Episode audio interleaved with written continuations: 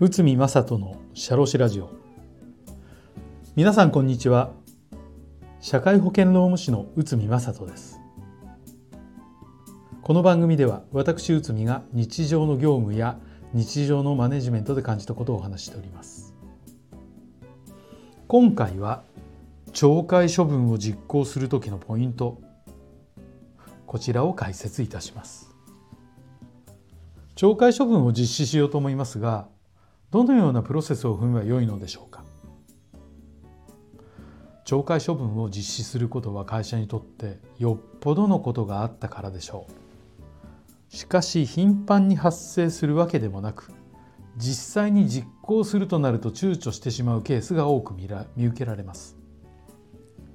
ただし会社の就業規則の懲戒処分の項目には、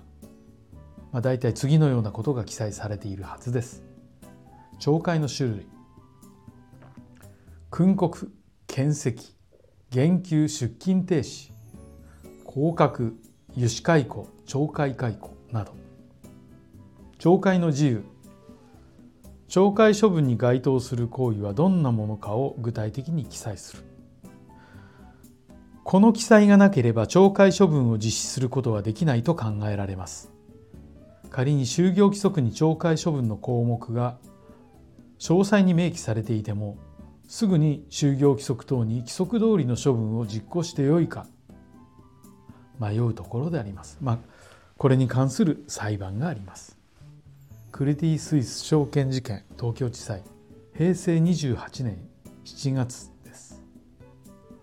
社員はセクハラ行為が2年ほど続きまた他にも懲戒処分に該当する行為を行っていた。会社は社員に対し油脂解雇の実施を決め本人に通知したが本人は同意しなかった。油脂解雇は懲戒解雇になるんだけど今ここでやめてもらったら懲戒処分は懲戒解雇にはならないと。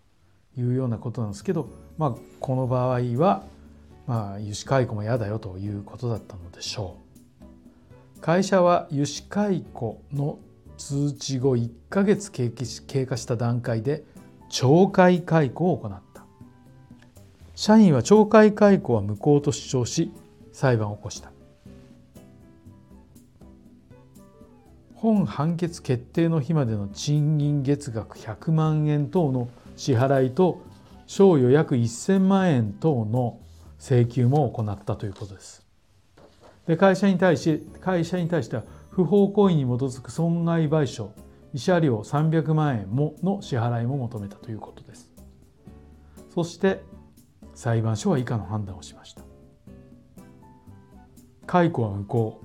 未払い賞与と支払い請求及び損害賠償請求は棄却。まあこうなりました。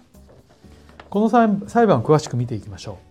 う。裁判所はセクハラ行為等は懲戒自由に該当し社員は相応の懲戒処分を受け受けてしかるべきということでした。しかし社員に対し注意指導が行われていないことが問題となったのです。懲戒処分における減刑と言われる懲戒解雇とその前提である吉解雇という極めて重い処分が社会通念上相当であると認めるには考慮すべきであったのではないかと判断されていますつまり注意指導なくいきなり懲戒解雇とは重すぎるということなのです。事前に注意指導などを行い降格公職等の懲戒処分の選択肢を探るべきではないかというのが裁判所の考え方だったのです。そして懲戒解雇とその前提である油脂解雇はいずれも無効ですが油脂解雇油脂油脂退職ですね油脂解雇及び、えー、懲戒処分が無効であることから直ちに不法行為が成立するというわけではありません。よって未払い賞与などと損害賠償金の請求は棄却となったのです。まあ、まあ、非常にですね、えーと、こういったところまで踏み込む裁判というのも、まあ、あるのかなというふうに感じております。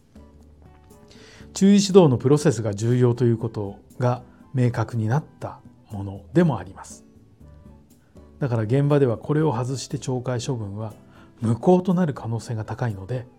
必ず何かあった場合家庭の段階において注意指導を実施し改善されなければその次のステップということで懲戒処分というプロセスを守っていかないとこれは大やけどをする可能性があるということになります。はい、今回は懲戒処分を実行する時のポイントこちらを解説いたしました。本日もお聴きいただきありがとうございました。